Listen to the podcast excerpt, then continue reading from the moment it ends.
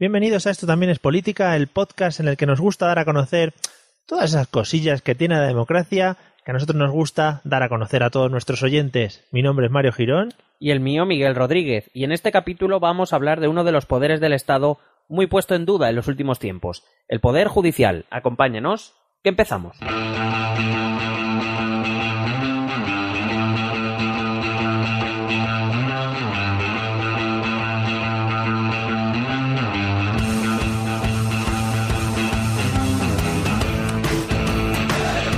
Bienvenidos amigos y amigas al episodio número 30 de esto también es política, tercera decena que alcanzamos ya de episodios que puestos así uno al lado de otro, pues no llega a ningún lado porque es un MP3, es una cosa que no es física, no la podemos colocar, no os lo planteéis. Bienvenido, ¿qué tal está Miguel? Sorprendido por tu reflexión inicial, eh, la verdad es que me has dejado picueter. ¿A que no te lo habías planteado? No, la verdad es que no. Igual si lo hacemos en USBs, sí, No, Pues- pero que tampoco me había planteado ponerlos uno detrás de otro, o sea, no sé cómo decirte. Pero es que siempre se miden cosas en poner unos detrás de otras. O en estadios de fútbol también. Claro, pero es que en estadio de fútbol salimos perdiendo mucho. Mm, Bueno, depende. Eh, Aquí el estadio del Parque Europa no te creas tú. que- Vale, vale, los casitas, todos esos, podemos tirar de esos estadios. Fenomenal.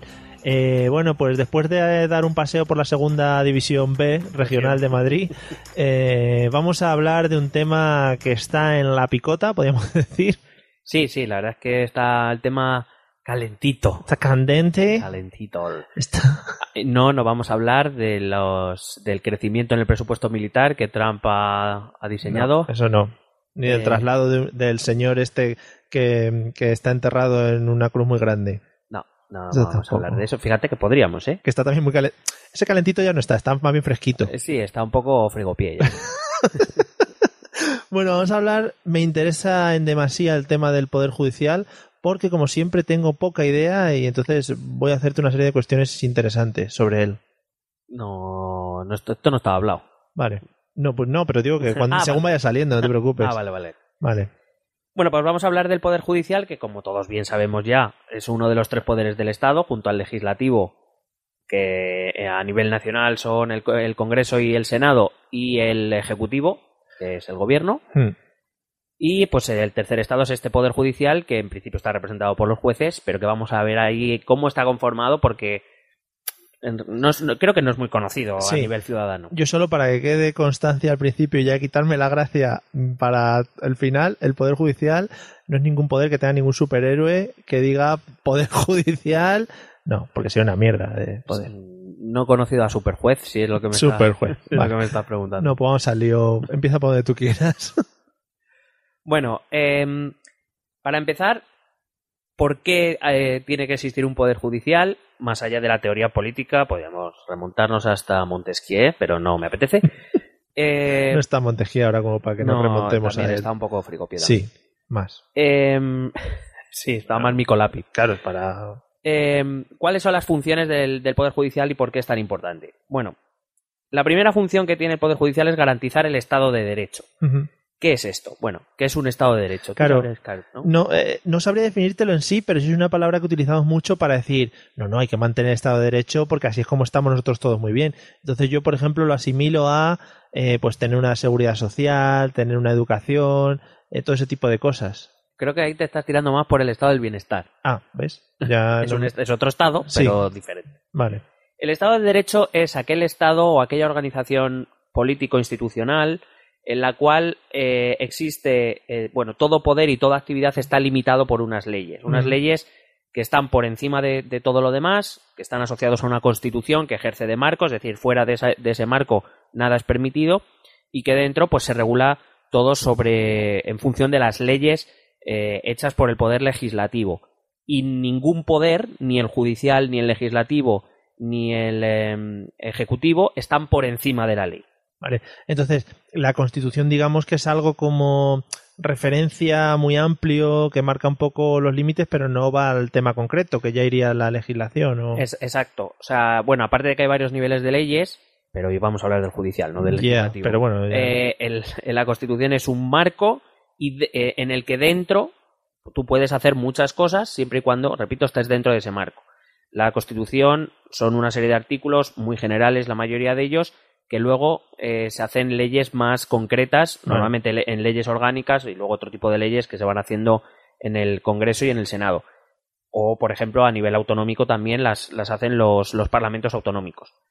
Pero todo siempre dentro del, del marco de la Constitución. Y lo que pretende es que nadie sea me refiero, nadie esté fuera de la Constitución, nadie esté fuera de las leyes y que ni siquiera el presidente del gobierno, por ser un hombre poderoso, pueda tener, eh, digamos, ciertas eh, dádivas que nosotros ciudadanos de a pie no, no podemos tener. Claro, es al final el rollo de, yéndome a las típicas películas de superhéroes, otra vez, quién vigila a esos vigilantes, ¿no? Es decir, unas cláusulas por encima para un poco limitar las acciones de la gente que está controlando el país, digamos. Claro, además en esa constitución se prevé un sistema de controles, de balanzas, eh, de poderes entre los, entre los tres poderes del Estado para que ninguno, eh, o para que en principio ninguno sea, tenga más peso que, que, los otros dos y que no pueda hacer lo que le venga en gana. Para por eso lo... están las leyes y los otros dos poderes. Por lo tanto, el Poder Judicial es el que se encarga de aplicar esas leyes y que se lleve a cabo ese Estado de Derecho. Exacto. Hostia, el, lo he pillado. Eh, es decir, controla la legalidad, está hecha por el Poder Legislativo, como hemos dicho, pero eh, efectivamente es el, son los jueces,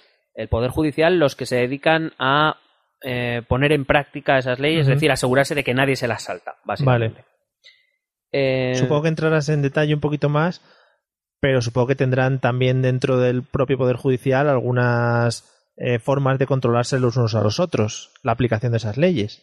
como los unos a los otros? Eh, pues, que si un, pues que si un juez es el que controla la aplicación de una ley en concreto, que alguien controle que ese juez lo ha hecho bien en sí, cuanto claro. a la aplicación de la dentro, ley. Dentro del propio Poder Judicial, bueno, ahora lo vamos a explicar. Por eso. Eh, hay una, una escala, vamos, es, un, es una estructura jerárquica donde hay gente por encima eh, y hay que decir también que, en, aunque no es propio de nuestro Poder Judicial, sí que en nuestra estructura judicial tenemos el Tribunal de Justicia de la Unión Europea, que sí. también forma parte de nuestro ordenamiento jurídico, uh, de nuestro Poder Judicial, aunque no sea específicamente español. Vale. Pero bueno, pues, poco a poco lo vamos a ir viendo. Oh, yeah.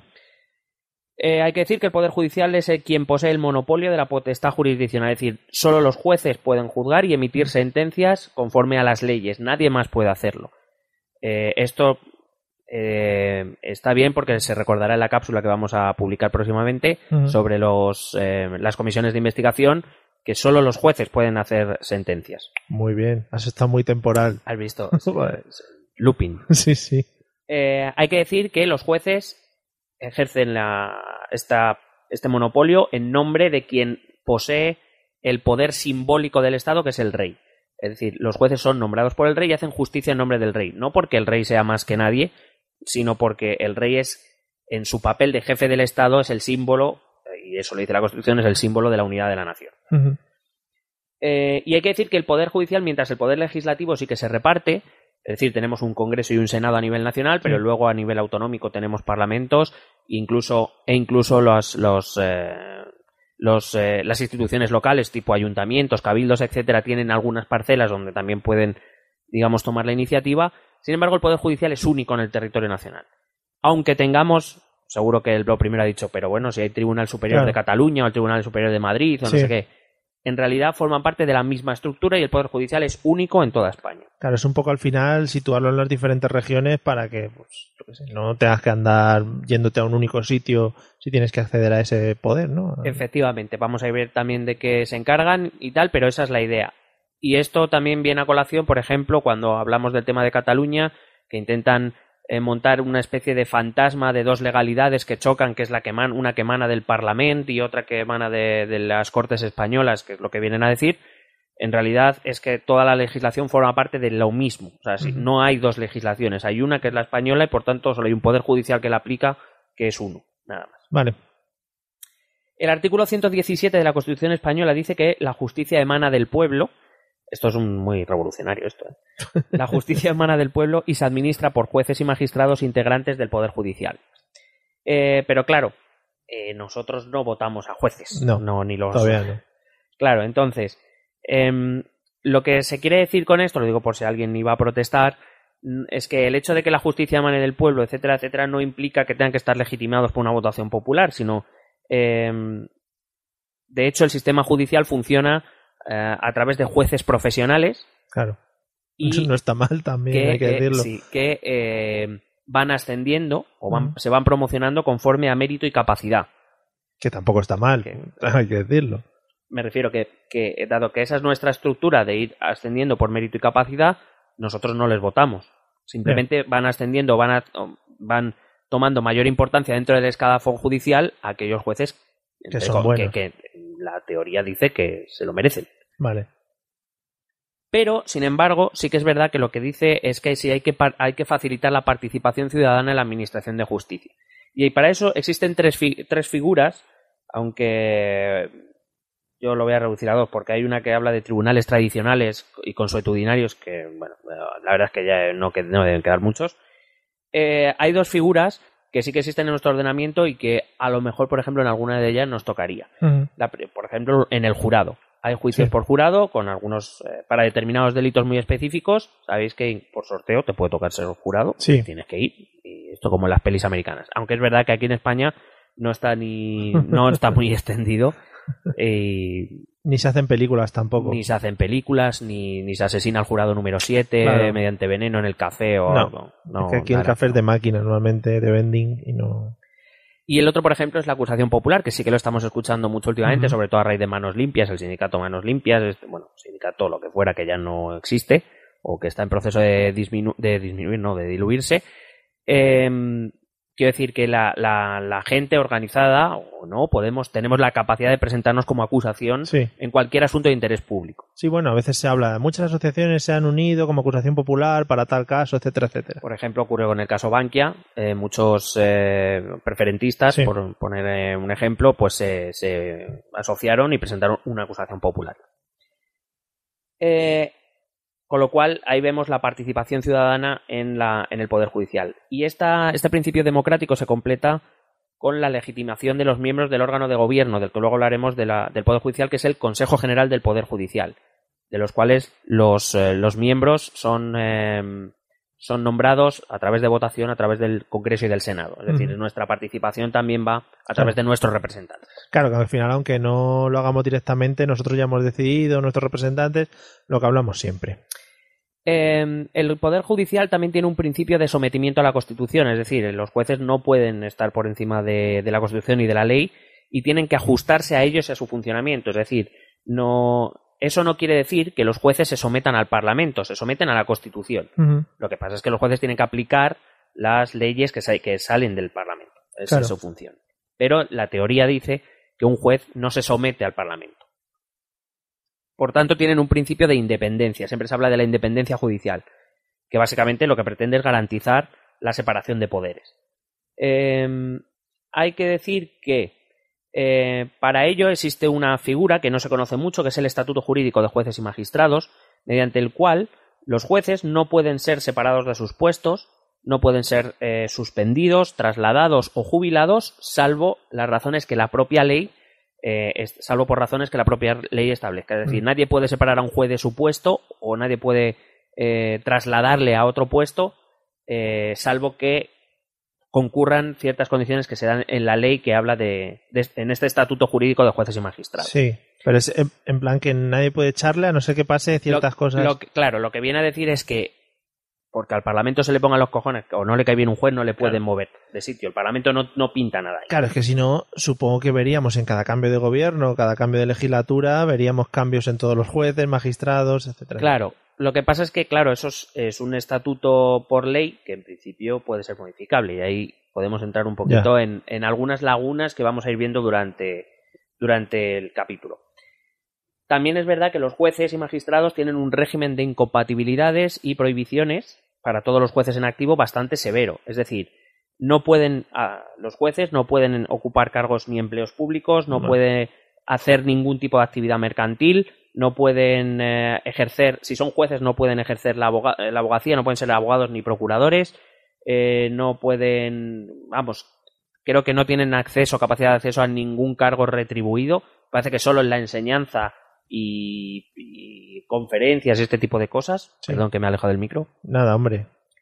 y eh, por supuesto tampoco pueden estar afiliados ni a sindicatos ni a partidos políticos. Claro. Eh, pero se les puede tratar, o, o son tratados como funcionarios, o. sí, sí, ellos son son funcionarios del funcionarios, Estado, ¿no? Vale. pero con un estatuto especial. Vale. Luego, como te he dicho, eh, la teoría dice que la selección y la promoción se hace conforme a criterios objetivos, es decir, mediante oposición y Mm. mediante méritos. eh, se, se fijan unos requisitos y todos aquellos que lo cumplan optan al puesto nuevo y dependiendo de cómo esté organizado, pues se elegirá de una manera o de otra. Generalmente las ratificaciones vienen siempre por su órgano de gobierno, que como he dicho antes es el Consejo General del Poder Judicial. Em, de hecho, este órgano de gobierno, el Consejo General del Poder Judicial, es independiente. Sus miembros, como he dicho, son, son nombrados por el Parlamento, pero su, la teoría dice que su gobierno es independiente. Una vez que están nombrados, el Parlamento no puede hacer nada por, por cambiarlos. Es decir, tienen un mandato, me parece que es por cuatro años. Pues esos durante esos cuatro años, en teoría, nadie puede tocarles. Digo, Pero en teoría. al- claro, al final el Parlamento, en este caso no, porque ahora la- está más o menos dividido en cuanto a votación y tal, pero si tiene mayoría absoluta un partido político, va a elegir a los que más le interesen. Pues puede ser. Vale. Cuando lleguemos al Consejo del Poder Vale. Judicial lo, lo vemos. Oh, yeah. Eh, existe también, para mantener esta independencia, existe la Policía Judicial, que no es un cuerpo en sí, es decir, no es como la Policía Nacional, No es como asuntos internos, eso mola un montón. sino que son unidades dentro de, la- de los cuerpos y fuerzas de seguridad del Estado que están a disposición completa de los jueces para los requerimientos que ellos provean, más allá de que luego puedan necesitar más policía o más guardia civil para lo que crean conveniente. Me refiero, hay unidades específicas dentro de estos cuerpos que solo van a hacer caso a los jueces cuando se les requiera. Joder. Eh, aparte de este principio de independencia, también tienen un principio de unidad jurisdiccional. Y me voy a explicar, que yo lo digo, yo puedo usar palabras, voy a intentar explicarlo todo, si se me pasa alguno me lo dices. Sí, sí, hombre. Y es básicamente eh, que solo los tribunales dentro del Poder Judicial tienen capacidad para ejercer la justicia. Claro. Solo hay algunas excepciones, eh, que son el Tribunal Constitucional. Que el Tribunal Constitucional no pertenece al Poder Judicial, aunque trata temas judiciales, pero solo aquellos que tienen que ver directamente con la Constitución. No pueden, no pueden eh, tratar todas las sentencias y todos los asuntos. de ahí el nombre, muy bien hilado. La justicia militar, que va a su rollo, es, eh, bueno, que va a su rollo. Y los tribunales tradicionales que te he dicho antes, pero que no, Que no- cada vez son menos. Vale. Eso sí, a pesar incluso de estas excepciones, el tribunal que mm, bueno, el Tribunal Constitucional en cuanto a materias constitucionales es el, es el máximo órgano, pero por ejemplo la justicia militar en última instancia siempre puede recurrir al Tribunal Supremo que sí que forma parte del Poder Judicial. Vale. Es decir, aunque vayan un poco una línea separada, rompiendo esa unidad jurisdiccional de la que he hablado, al final siempre se unen en el Tribunal Supremo. Vale. Luego, también el Poder Judicial tiene un principio de efectividad. ¿Qué viene a decir? Que hay que todos tenemos, todos, eso incluye a los poderes, tenemos obligación de cumplir las sentencias y las demás resoluciones de los jueces y de los tribunales. Eso sí, para este poder, para que este principio se pueda cumplir, las sentencias tienen que estar motivadas y tienen que estar argumentadas y conforme a ley. Es decir, a un juez no se le puede poner el logo lo que quiera, pero que como no, no lo puede argumentar, Claro. eh, y aparte que nuestro sistema judicial, también que es muy garantista, eh, suele haber bastantes opciones de recursos, es decir, ya solo en Tribunal Supremo, Tribunal Constitucional, y aún así tenemos ya Europa, o sea, antes no podíamos ir más allá y ahora sí. Luego, em, ahora bien, que dentro del Poder Judicial, ¿cómo repartimos los tribunales? ¿Cómo? Bueno, pues básicamente seguimos cuatro criterios. El primero es el numérico. Es decir, nos dividimos en órganos unipersonales, que son lo que llamamos juzgados. Seguro que en las noticias ha ido al juzgado número 4 de la, Sí. de la audiencia. No sé qué. Pues Mm. ese es el juzgado número 4, tiene un juez titular, porque es un órgano unipersonal. Y luego están los órganos colegiados, es decir, los tribunales. Aquellos, por ejemplo, la audiencia de Palma es un órgano colegiado, Sí, eh, es un tribunal donde hay tres juezas que, por ejemplo, han juzgado el caso Urdangarín. sí. Pero, eh, eh, por ejemplo, el juez primero al que hace referencia, eh, ¿él se come todos los casos que vayan a ese juzgado? Eh, Tiene no, es que dentro, a ver, colegas. ese es el primer criterio. Vamos Ah, a ver vale, los vale. otros tres y después vemos qué tribunales tenemos. Vale, vale. El segundo eh, criterio es el territorial, es decir, Sí. hay jueces municipales. Eh, tenemos, lo tenemos en, dividido en, en cinco. Juez municipal, el partido judicial, que no sé si te acuerdas cuando hablábamos de las diputaciones provinciales, decíamos que para formar la, el- la diputación provincial se dividía los votos de partido Sí, judicial. Sí, El partido judicial es, digamos, una especie de comarca o algo así que reúne varios ayuntamientos, digamos, por, por término de espacio. Bueno, pues está el municipio, por encima de él está el partido judicial, por encima está la provincia, por encima está la comunidad autónoma y ya por encima los tribunales estatales. El tercer criterio es el competencial, es decir, se, se especializan por materias. Claro. Están eh, lo- lo- los cuatro más comunes, eh, los cuatro que se reúnen en prácticamente todos los niveles son los jueces de lo civil, de lo penal, de lo contencioso administrativo y de lo social. Esos son los cuatro principales. Pero sí que es verdad que eh, en los últimos años han ido apareciendo, por necesidades puramente sociales, han ido apareciendo tribunales nuevos, como por ejemplo el Tribunal de Menores, por ejemplo, que se encarga de, casos de niños. Eh, y el cuarto sería un orden jerárquico que la verdad que está bastante asimilado al territorial, es decir, los más bajos se situarían en lo municipal, los, los tribunales superiores en, el ámbito estatal.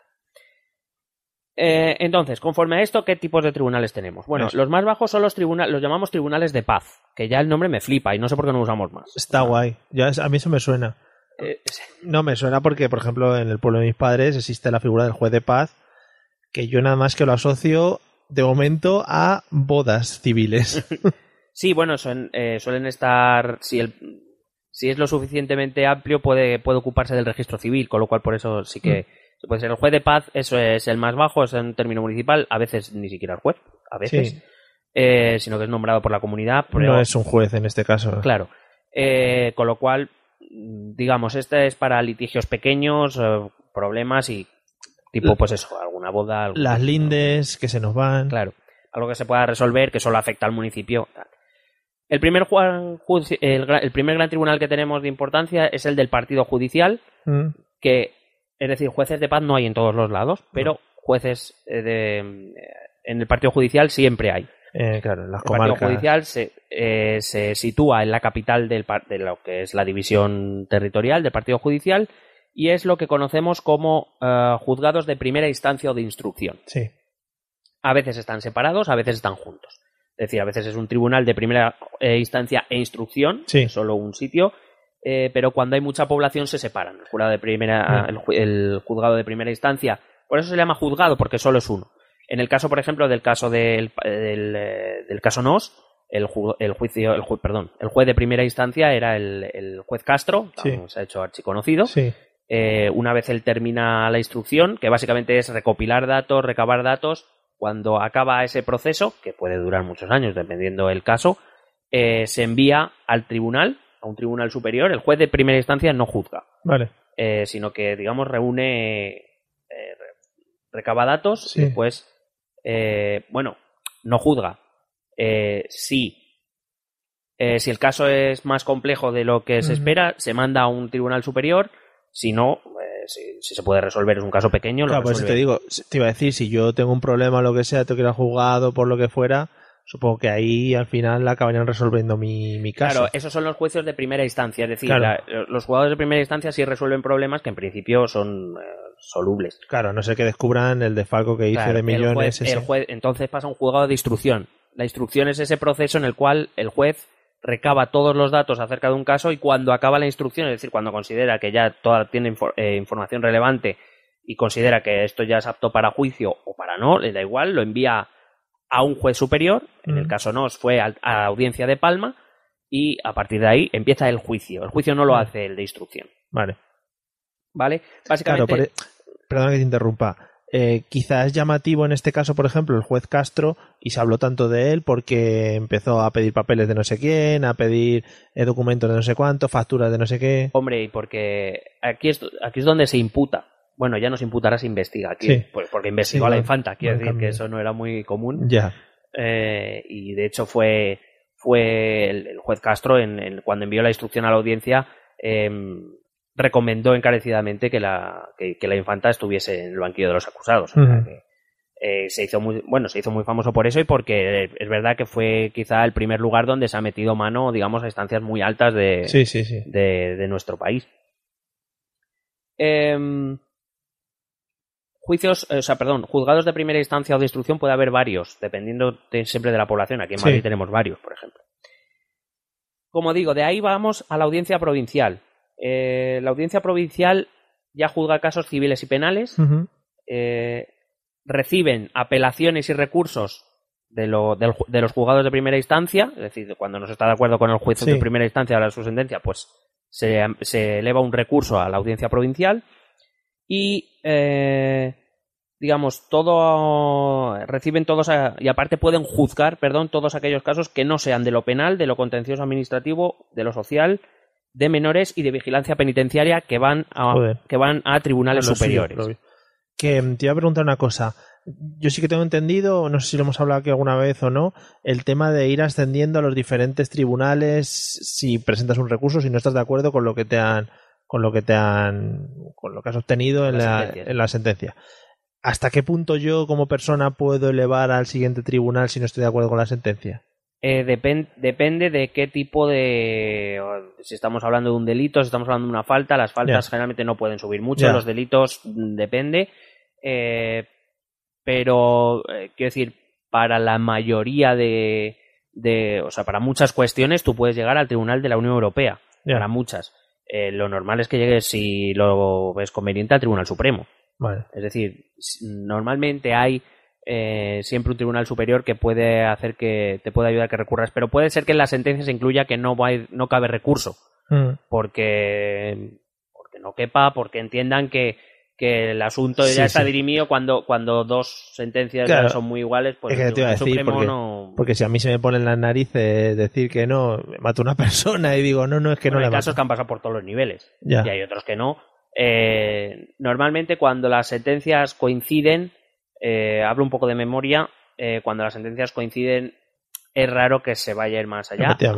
Y ahí digo sentencias de las que dice que no, se, que no cabe más recurso, etcétera. Es lo típico de si dos lo dicen, Generalmente los casos que llegan al Tribunal Supremo, ahora cuando llegue lo hablaré también, pero cuando llegan al Tribunal Supremo es porque no ha habido, mu- no ha habido unidad, o sea, quiero decir, ha habido sentencias para todos los gustos. ya, Entonces llega al Tribunal Supremo para que el Tribunal Supremo ponga orden. le vale. diga. Básicamente, es lo que se llama la casación. Es decir, casa diferentes Sí, eh, sentencias que no dicen lo mismo y por eso llega al Supremo. Si, si la línea judicial es clara y es la misma, llega un momento que el, el- generalmente el Tribunal Superior Autonómico ya suele decir que no cabe recurso. sí, al final es una forma de bueno. unificar. Seguro que casi siempre hay algún hueco para poder llegar al Supremo. Vale, pues lo- me lo apunto, ¿eh? por si acaso. No es que yo tenga nada. Hola, hola, discúlpame, disculpa que te interrumpa en este momento tan interesante del episodio. Que tengo que contarte una cosa muy importante para nosotros. Bueno, fíjate, en nuestro afán de hacer llegar este podcast a todo el mundo y así terminar por fin con el cuñadismo que está tan arraigado, hemos iniciado una campaña en Patreon. Bien, y tú dirás, ¿qué es eso de Patreon? Bueno, en resumen, te lo voy a contar. Se trata de una plataforma para fomentar la ayuda económica a los pequeños creadores. Vamos, para los que estamos pelados como nosotros, y así sacar algo de dinero. Dentro de esta plataforma esperamos crear una comunidad de personas interesadas por el podcast, que nos ayuden pues para poder alcanzar los objetivos que nos hemos planteado. Las aportaciones pueden ir desde un euro hasta el dinero que cada uno crea necesario. Toda aportación será genial para continuar con este proyecto. El objetivo es poder invertir en publicidad los aportes que consigamos y así poder crecer poco a poco con el podcast. Queremos que, bueno, si te conviertes en nuestro mecenas, tu ayuda sirva para que cada vez seamos más y más. Si disfrutas tanto como nosotros con este podcast y te apetece colaborar con nosotros, solo tienes que entrar en www.patreon.com barra esto también es política. Ahí te explicaremos nuestros objetivos y recompensas. Recuerda, patreon.com barra esto también es política. Te estaremos de verdad agradecidos eternamente. Bueno, ya te dejo que sigas escuchando el episodio, que luego no quiero que por mi culpa digas que no te has enterado de para qué sirve esto del Poder Judicial.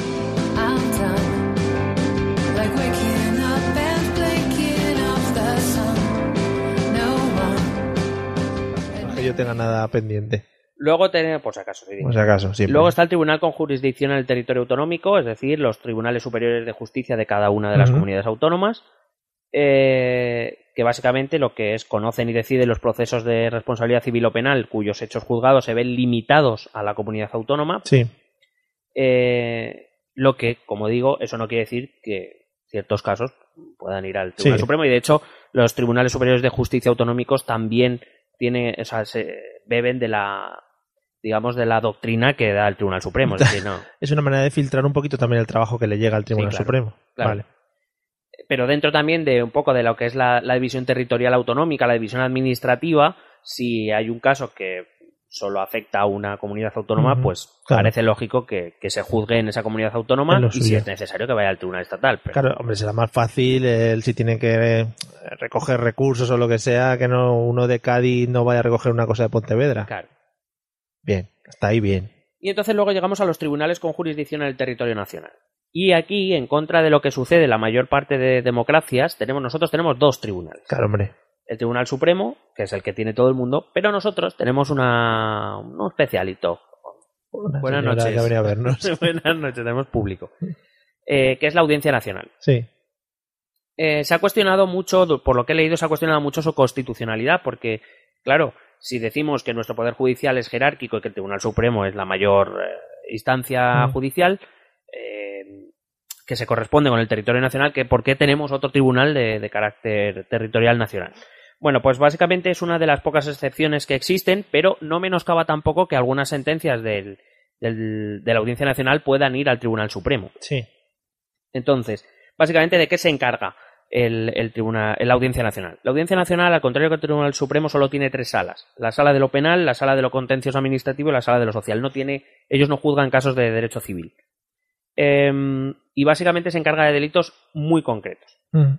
Que no los juzga el Supremo, sino que van a la Audiencia Nacional y que pudieran llegar a recurso a- al Tribunal Supremo, pero que en principio los juzga la Audiencia Nacional.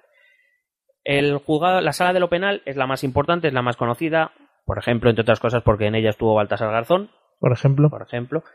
Eh, básicamente eh, juzga delitos contra el rey o contra la familia real, juzga eh, altos organismos del Estado, llegado el caso, por ejemplo, el aforamiento que tienen nuestros diputados y senadores les hace que vayan a ser juzgados, bueno, ellos van al Supremo o a la Audiencia Nacional dependiendo del delito que hayan cometido. Vale, es decir, el hecho de tener un aforamiento no es que estés fuera No, de no, la no, ley a tutiplén. No, no, es simplemente que tú, eh, digamos, vas a tribunales superiores directamente. No, Vale. no pasas por los tribunales de instrucción, ni de primera instancia, ni autonómicos. Claro, evidentemente yo supongo que eso será porque igual los recursos que tiene este tipo de tribunales sean diferentes a, a los que te pueden jugar en un tribunal mucho más inferior. Bueno, creo que esto lo explicábamos en nuestro capítulo 2, que ya queda muy lejos. Eh, pero eh, básicamente la idea del aforamiento cuando se hizo eh, era porque, claro, que un, a un alto político, por ejemplo, a un diputado o un miembro del gobierno le juzgase un, un- un juez de primera instancia, que digamos es un juez que ha empezado en el... Podemos decir Claro. que está abajo todavía en el escalafón. Ya me acuerdo. eh, claro, pueden ejercer presiones sobre él que quizá eh, no... Que se achante, vamos. Quiero decir que teniendo en cuenta que a ese juez le queda todavía toda la carrera judicial o le, le pueden quedar muchos ascensos, se puede plantear, no es que se lo, no es que lo vaya a hacer, es decir, no, yo no estoy presuponiendo que el juez vaya a ceder a la presión. Pero lo, que estoy, lo que estoy diciendo es que sí que se puede dar una presión y, y- y que se puede dar la opción y que es muy humano pensar, oye, que, que si no, no haciendo en mi puñetera vida. Claro. Entonces, para evitar eso, directamente vas a los tribunales superiores donde ya poco les queda hacer por la, en la carrera judicial, poco les queda mucho por hacer, Ya. siguen habiendo puestos, etcétera, pero me refiero que ya, ya tenía una carrera judicial larga. Claro, que les mira más de tú a tú, que no se va a enfrentar a presiones y que al final es el que mejor les va a poder juzgar para los casos a los que, No, los bueno, que se las, presiones se presuponen. Se presupone. Se- pero es, es más. Se suponía cuando se hizo la ley del aforamiento, se suponía que un juez del Tribunal Supremo, para acceder al Tribunal Supremo tienes que tener al menos 15 años de carrera. Eh, quiero decir que ya llevas una larga trayectoria, que ya has alcanzado un puesto alto, que va a ser. Quiero decir, se supone que tú ya soportas mejor la presión que un juez de primera instancia. Lo cual, bueno, es discutible. Porque decir, el juez, el juez es juez independientemente de en qué nivel de la, de la judicatura esté. Pero bueno, eso se, se hizo y ahora se está hablando mucho de quitar la- el aforamiento. Eh, la Audiencia Nacional también juzga delitos eh, monetarios del tipo falsificación de moneda, Mm. también juzga delitos de terrorismo, por ejemplo los titiriteros fueron a la Audiencia Nacional porque se les acusó de eh, apología del terrorismo. Sí, enaltecimiento. llame, enaltecimiento del terrorismo, Eh, delincuencia organizada, mafias, varias, por delitos de narcotráfico, tráfico de drogas y eh, otros, otras competencias del tipo extradición o, de, o este tipo de cosas. O sea que tiene delitos muy puntuales, pero de mucho calado. Sí, sí, sí. Claro, al final son los que más luego repercusión mediática suelen tener y salen todo el rato ahí. Sí. Luego la sala de lo contencioso administrativo que juzga casos eh, o juzga, eh, digamos, eh, demandas interpuestas contra disposiciones y actos emanados de ministros y secretarios de Estado, es decir, de altos fun- funcionarios del Estado, altos miembros de la, de la Administración, y eh, el la sala de lo social que eh, básicamente juzga, por ejemplo, trata convenios colectivos. Cuando hay algún, alguna disposición, alguna denuncia o cualquier caso- cosa que tenga que ver con convenios colectivos a nivel posautonómico, es decir, Sí. a nivel nacional, pues eh, se encarga el, el Audiencia Nacional. Y luego, como digo, tenemos el Tribunal Supremo, que como su bien nombre indica es el Tribunal Supremo. O sea, ¿Qué te ahí ha parecido? muy bien. O sea, la aplicación creo que ha quedado maravillosa. No, no hay ninguna queja. Bueno, Cerramos pues es, aquí. Es, es el órgano superior de todo el sistema judicial, excepto en materia de garantías constitucionales, que como hemos dicho al principio se encarga el Tribunal constitucional. Y el eh, Tribunal Supremo tiene cinco salas. La sala de lo civil, la sala de lo penal, de lo contencioso administrativo y de lo social, es decir, los cuatro que hemos visto que, que están durante toda la carrera judicial, y además se le suma la sala de lo militar, porque como he dicho, aunque la- la- existen los tribunales militares, digamos que por su condición eh, van, siguen un poco su línea un poco separada del resto, siempre hay una instancia superior a todos los juicios, los juzgados militares, que es el Tribunal Supremo. Tiene dos importantes competencias, y son, evidentemente, en su calidad de Tribunal Supremo. Es que la palabra supremo, no, no, es supremo. Tiene dos eh, O sea, competencias sobre todas las demás. las supremas de Móstoles, por ejemplo. Claro, pues que por encima no hay nada más. No hay nada más en Móstoles. Deja de dar golpes al time go by muy, despacio. Deja de darle golpes al sofá que nos vamos a volver locos. Perdón. Igual no se oye, la gente no lo escucha, pero yo me estaba entrando el toque. Bueno, pues. Bueno, pues tiene se- dos funciones importantes, dos competencias importantes. La primera es. eh, tiene la, la función de ser tribunal de casación. Mm, Seguro que has escuchado esto de un recurso de casación o se puede elevar el recurso de casación. Básicamente es eso, que cuando varios tribunales dan eh, sentencias diferentes, sí. es función del Tribunal Supremo unificar y dar la sentencia final conforme a su doctrina. Es decir, ellos son los que dicen, bueno, pues en este caso, para la próxima que se dé, hay que seguir esta línea. Vale. Eh, no est- Sí. Con esto no está queriendo decir que los tribunales anteriores, que probablemente hayan juzgado conforme a derecho, pero dan diferentes interpretaciones a lo mejor de la misma ley o de, de las mismas leyes. Lo que hace el Tribunal Supremo es decir, bueno, pues si se vuelve a dar este caso, la línea que hay que seguir es esta. Vale, sí, es lo que a veces se escucha de, bueno, como ya pasó con esta otra ley, vamos a tirar por ahí, porque por ahí, por ejemplo, bueno, es que igual es muy, muy de película. A ver. el típico abogado defensor eh, que dice, no, como ya la, eh, aquel caso se solucionó por este lado. Sí, O sea, eh, cuando, cuando decían eso Sí, de es que no el pueblo contra la causa del pueblo contra Hasfer. Sí, dice, oh, vamos a tirar por, por lo que pasó en el pueblo es contra común- Hasfer. Es muy, muy, muy común que las sentencias de tribunales inferiores Ujú. todos hagan referencia a alguna sentencia del Tribunal Supremo donde te dice por qué toman, eh, por qué se interpreta así ese Claro, artículo y porque no de otra manera. Muchas de las cosas que ya han pasado, ya que te Claro. pasan, ya han pasado antes. Dice igual que en referencia a sentencia del Tribunal Supremo, dan Y el de referencia y tal, tal, es decir, porque esa es su otra gran función, la de unificar la doctrina jurisdiccional, es decir, en, en los casos X que se den unas ciertas similitudes, se sigue esa línea porque la ha marcado el Tribunal Supremo. Hay que decir que también dentro de sus competencias está anular todas las demás sentencias. O decir, bueno, pues este o no haga no- se interpreta de otra manera y interpretándote según el, el Tribunal Supremo no hay cabida a sentencia o lo que fuera. O sea, que, que es lo que va a pasar, que es lo que puede pasar con, no he dicho que vaya a pasar, es lo que puede pasar con Urdangarín. Que si, si la, la, la interpretación jurídica no es correcta o no es apropiada para el Tribunal Supremo, puede llegar a anular la sentencia. ¿Pueden actuar sin necesidad que se recurran a ellos?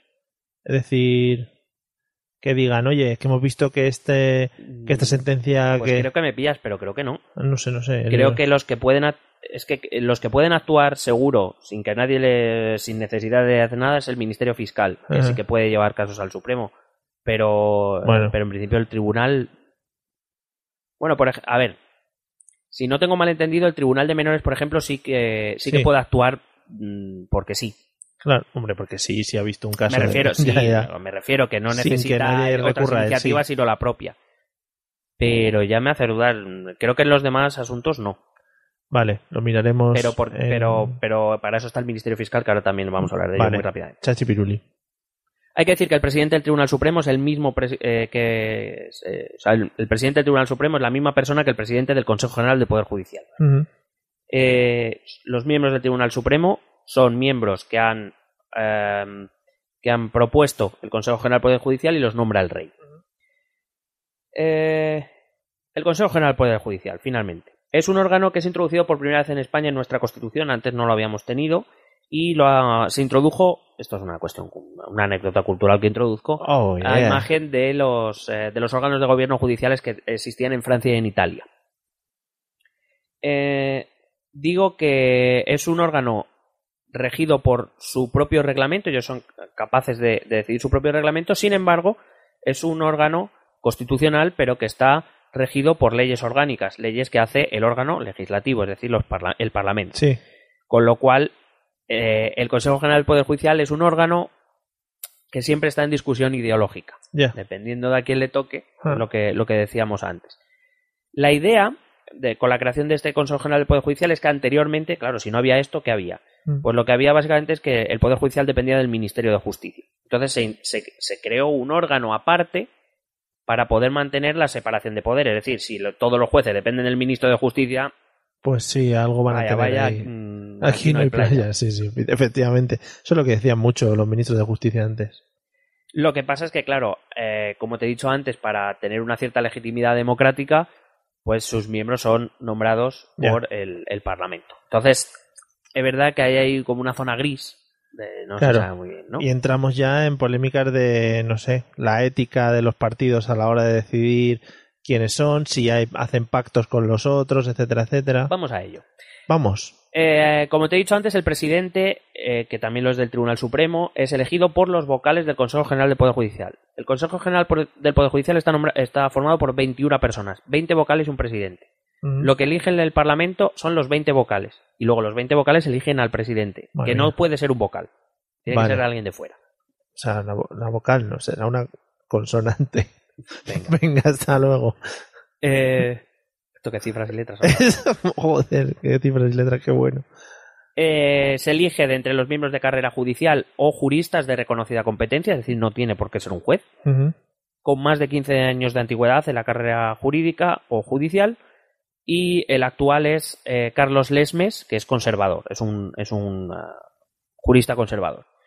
12. La teoría dice que 12 son nombrados entre jueces y magistrados de todas las categorías en activo. Es decir, los jueces eligen a sus 12 representantes, sus 12 vocales. Sí. Eso dice la teoría. Y luego los otros 8 son 4 por parte del Congreso, que los tiene que elegir por mayoría de 3 quintos, y eh, cuatro por el Senado igual, tres quintos. Todos con 15 años de carrera mínimo en carrera judicial. Ahora bien, ¿qué pasa? Que la elección de estos miembros fue, es, y a corto plazo diría, diría que será, eh, un terreno abonado para la confrontación ideológica. Claro. ¿Por qué? Eh, bueno, se han ido creando diferentes fórmulas y la actual básicamente es una fórmula que consensuaron en su momento Partido Popular y Partido Socialista, que también ocurre en el Tribunal Constitucional, del que algún día hablaremos, y porque también, por ejemplo, ahora con lo de Cataluña se le está poniendo muy en duda, porque el PP, porque no sé qué, no sé Sí. cuántos. Bueno, digamos que no les falta algún punto de, de razón en esa crítica. Es un procedimiento muy complejo, desde 2001, que es el último que yo tenga entendido, que es eh, el modelo de, de elección de estos miembros. Entonces, desde 2001 lo que se tiende es a dividir el Consejo General del Poder Judicial en grupos ideológicos. Es decir, los jueces progresistas, los jueces conservadores y luego hay algunos por ahí que están en medio.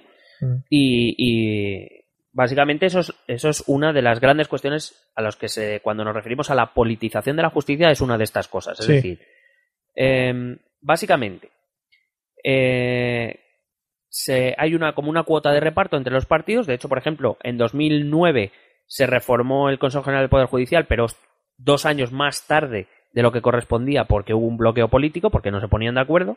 Ujú. Lo cual tú, qué bonito, ¿no? Sí, el, órgano de la jus- el, or- el órgano de gobierno de la justicia paralizado porque nuestros políticos no se ponen de acuerdo, o sorpresa. sí, qué cosas. Y entonces, eh, por ejemplo, el método de elección es el siguiente. Ahora, sabes que los, los- te he dicho antes que los jueces no se pueden sindicar, Ujú. pero sí se eh, afilian a colegios profesionales, concretamente a organizaciones eh, judiciales que no son exactamente sindicatos, aunque hacen las veces de. Em, y entonces, resulta que estas asociaciones profesionales de jueces y magistrados son cinco en España, de las cuales hay tres importantes, que son la Asociación Francisco de Vitoria, que es la segunda en número de asociados, Mm. que son los moderados, la Asociación Profesional de la Magistratura, que es la mayor de todas y es conservadora, Sí. y la, y los, la asociación, seguro que esta la has oído, los periódicos la habéis oído todo, Jueces para la Democracia, siempre hay Sí. no sé quién de Jueces para la Democracia, que es Progresiste, que es la tercera más grande, hay otras dos, pero son bastante pequeñas. Entonces, básicamente, lo que hacen estos, estas asociaciones profesionales es presentan una lista de 36 candidatos al Parlamento Mm. y de entre ellos, en el Parlamento, eligen los, los 12 vocales que les Sí. correspondería a ellos. Sí, sí. Es decir, eh, co- como yo lo veo, en vez de que lo voten los jueces, Mm. y los jueces y quien forme parte de la carrera judicial, que voten y se elijan entre ellos, lo que hacen es, yo elijo una lista y en el Parlamento votan. O sea que en- de facto el Parlamento nombra a los 20 vocales. Ya. Eso es lo que se llama politización Sí, sí, un de la poquito. justicia. Ujú. Si el órgano de la justicia está elegido por el, por el Congreso y por el Senado, pues dime tú. Básicamente porque efectivamente el mandato es de cuatro años y, oye, hay quien sospecha, no yo, ¿eh?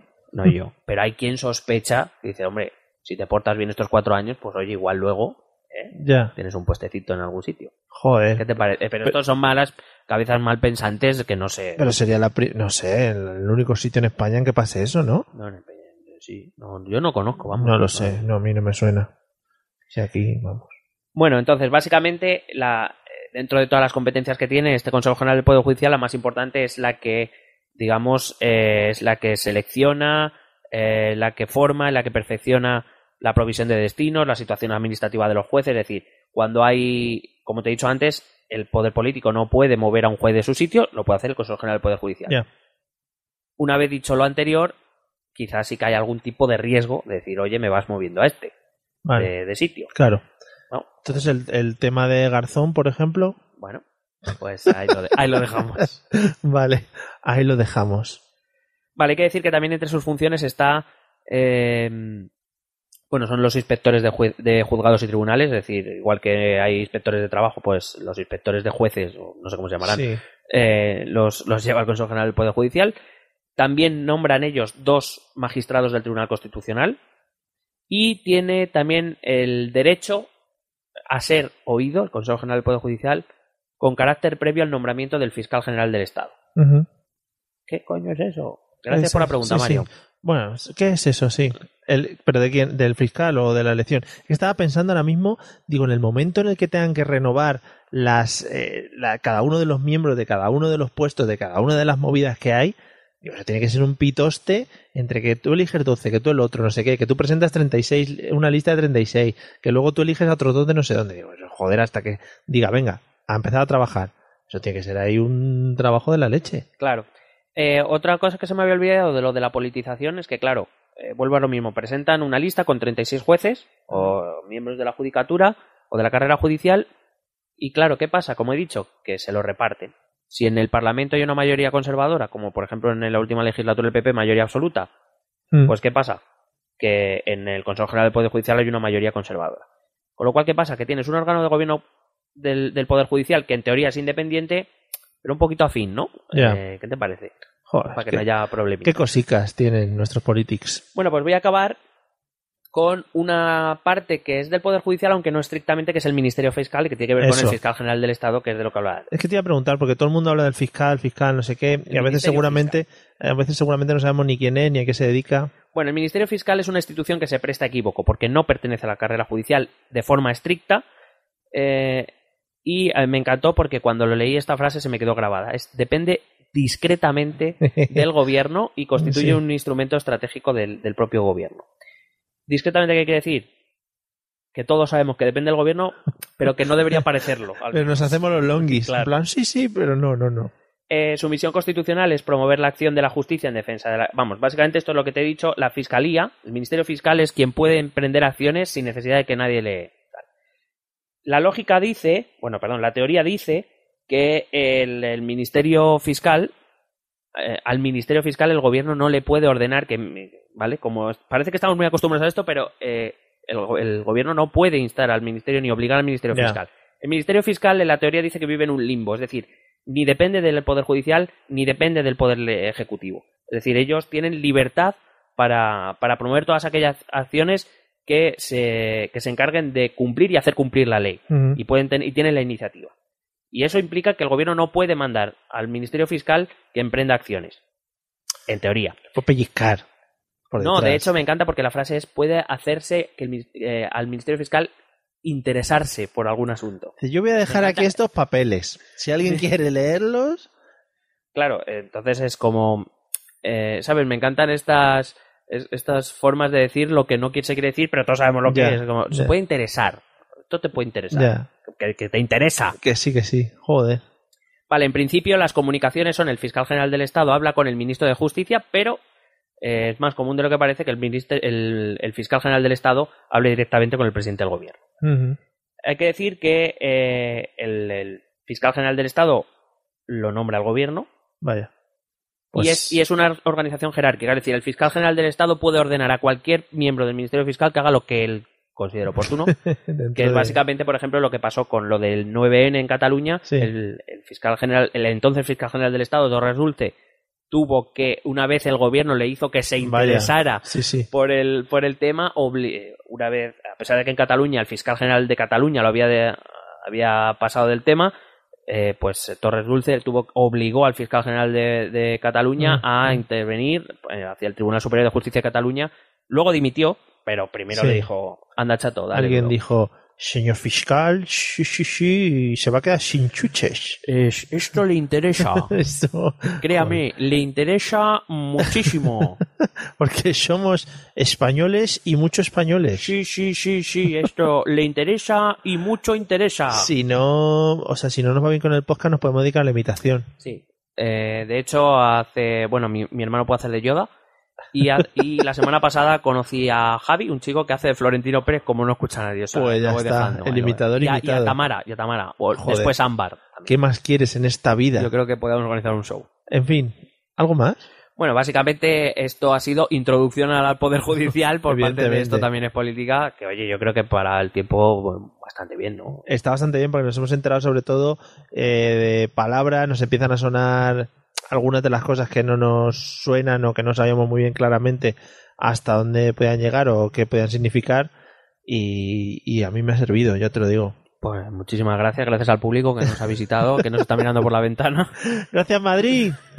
Bueno amigos, eh, antes de terminar como siempre vamos a escuchar nuestros métodos de contacto y nos hace eh, tremenda ilusión que os pongáis en contacto con nosotros para plantearnos dudas o insultos, ¿no? No, Mm, Eso menos, ¿no? Bueno, mm, oye, hay gente que a través de insultos ha llegado a la fama. Pues ala. No sé. Vamos a, vamos a escucharlo.